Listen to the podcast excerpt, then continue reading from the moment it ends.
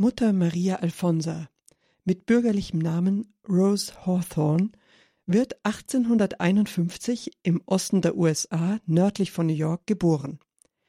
Ihr Vater ist der Schriftsteller Nathaniel Hawthorne. Er stirbt, als sie 13 Jahre alt ist. Nach dem Tod ihrer Mutter kümmert sich ein Bekannter George Lathrop um sie.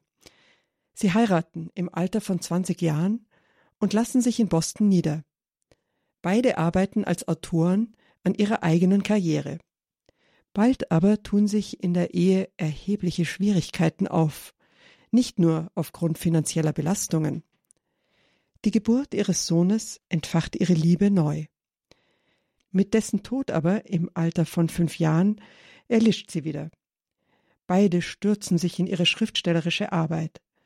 Obwohl George literarisch erfolgreich ist, wird er depressiv und alkoholabhängig. Das Paar sucht seine Ehe im Übertritt zur katholischen Kirche zu retten und engagiert sich durch die Gründung katholischer Schulen. Das Leben mit ihrem alkoholkranken Mann wird für Rose zunehmend unerträglich. Und sie trennt sich nach 24 Jahren von ihm. Notizen in ihrem Tagebuch zeigen, dass sie ihn weiterhin liebt und für ihn betet. Bald erhält sie die kirchliche Erlaubnis für die dauerhafte Trennung. Sie will ihr Leben allein auf Christus ausrichten und beginnt mit nun 45 Jahren eine Ausbildung zur Krankenschwester. Die Patienten im New Yorker Krebskrankenhaus entzünden in ihrem Herzen ein Feuer. Nach Abschluss ihrer Ausbildung mietet sie in der ärmsten Gegend der Stadt ein Zimmer. Die örtliche Gesundheitsbehörde erlaubt ihr, unheilbar Krebskranke kostenfrei zu versorgen und selbst die Mittel und Wege dafür zu beschaffen. Im Zuge der Pflege erledigt sie auch weitere anfallende Arbeiten in den Familien wie Hausarbeit und Versorgung der Kinder erkrankter junger Mütter. Sie zahlt jungen Witwen die Miete. Ältere Männer und Frauen kommen mit Beingeschwüren zu ihr. Allmählich gewinnt sie die Sympathie ihrer armen Nachbarn. Sie nimmt eine Frau mit einem vom Krebs zerfressenen Gesicht in ihre enge Wohnung auf und pflegt sie, samt dreimal täglichem Verbandswechsel. In Dokumenten für ihre Seligsprechung heißt es, der Dienst an den Armen Christi bedeutet nicht einfach, dass diese Dame von Kultur, Bildung und sozialem Status eine Schürze anlegt und Geschenke aus ihrem Überfluss darbringt. Sie beschließt vielmehr, unter den Armen zu leben, für sie zu betteln, ein Zuhause zu schaffen, in dem sie in Würde, Sauberkeit und Leichtigkeit leben können, während sie ihre letzten Tage auf Erden erleben. Es gibt kein Klassensystem, kein Oben oder Unten für ihre Bewohner. Wegen weiterer Anfragen mietet sie eine Achtzimmerwohnung. Im Unterschied zur allgemeinen Auffassung ihrer Zeit hält sie Krebs nicht für ansteckend.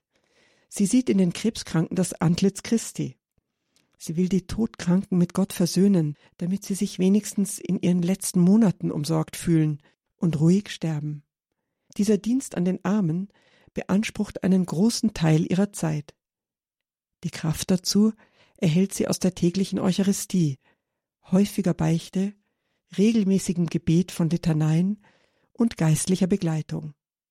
In Zeitungsannoncen sucht Rose Mitstreiterinnen und gewinnt Alice Huber. Sie waschen liebevoll die Krebsgeschwüre ihrer Patienten und schenken ihnen Zuneigung. Sie geben ihnen das Gefühl der Würde zurück. Als ein Predigerbruder eines seiner kranken Gemeindemitglieder in ihrer Wohnung besucht, ist er von ihrer Arbeit beeindruckt. Sie unterhalten sich. Dabei spricht er Rose auf eine kleine Statue ihrer Namensheiligen, Rosa von Lima, an. Er ermutigt sie, in den Laienzweig des Dominikanerordens einzutreten und verspricht seine geistliche Unterstützung. Rose und Alice folgten seinem Rat. Rose nimmt den Namen Schwester Maria Alfonsa an. Seitdem führt der Predigerbruder beide in das Leben als Laien im Dominikanerorden ein. Sie erwerben ein Haus in New York, leben dort und versorgen 15 arme Krebskranke.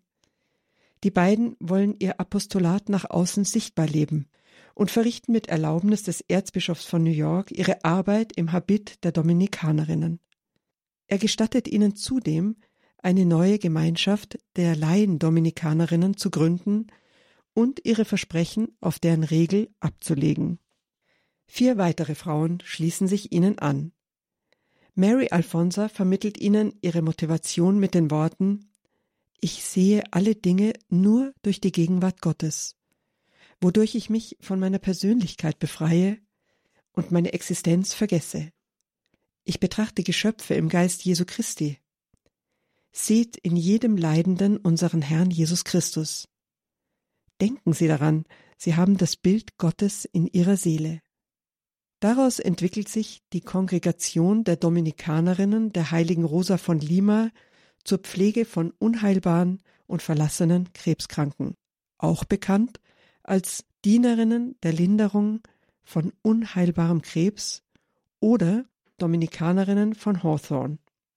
Alsbald suchen sie ein großzügiges Haus und erwerben das 60 Zimmer umfassende Studienhaus der Predigerbrüder mit Veranda rund um das Gebäude samt herrlichem Garten und Wäldchen im Südosten des Bundesstaates New York. Schwester Maria Alfonsa leitet das Haus, in dem die Kranken als Gäste angesehen werden. Die Schwestern bewirten sie mit Liebe und Aufmerksamkeit. Im Lauf der nächsten Jahre werden dort Tausende von Krebskranken kostenlos und ohne staatliche Zuschüsse betreut. Einen dominikanischen Schwerpunkt legt sie mit dem Apostolat. Der Dienst an anderen soll Grundzug der Lebensform sein. Zudem wird sie Novizenmeisterin, eine Aufgabe, von der sie sich im Alter zurückzieht. Sie legt immer mehr Verantwortung in die Hände jüngerer Schwestern. Gleichwohl ist ihr Tag weiterhin angefüllt mit Schreiben, Hausarbeit, Empfang von Besuchen, Wachen, Hilfeleistung beim Verbandswechsel. 30 Jahre lang stellt Mutter Maria Alfonsa sich in den Dienst der armen, unheilbar Krebskranken. Gegen Ende ihres Lebens wird sie selbst immer häufiger krank, erholt sich wieder und nimmt am klösterlichen Leben teil. Am 9. Juli 1926 stirbt Mutter Maria Alfonsa im Alter von 75 Jahren. Als Nachfolgerin wird Alice nunmehr Mutter Maria Rosa gewählt. Unter ihrer Leitung werden weitere Häuser in den Vereinigten Staaten errichtet. Überall werden Alleinstehende und Mittellose, unheilbar Krebskranke auf ihrem letzten Weg begleitet. Im Gebet für den 2003 eröffneten Seligsprechungsprozess von Mutter Maria Alfonsa heißt es, Gott möge gewähren, dass ihr Beispiel selbstloser Nächstenliebe und ihr Mut angesichts großer Hindernisse uns zu einem großzügigen Dienst am nächsten inspirieren wird.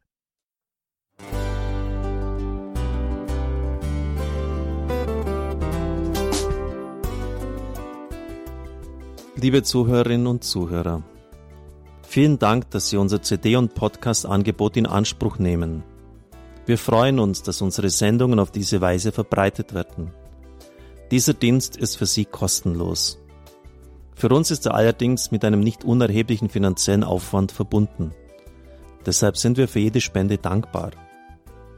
Alle Bankverbindungen unserer Spendenkontos können Sie über unsere Homepage horeb.org unter dem Menüpunkt Spenden einsehen. Dort besteht auch die Möglichkeit, online zu spenden. Natürlich nach den neuesten Sicherheitsstandards.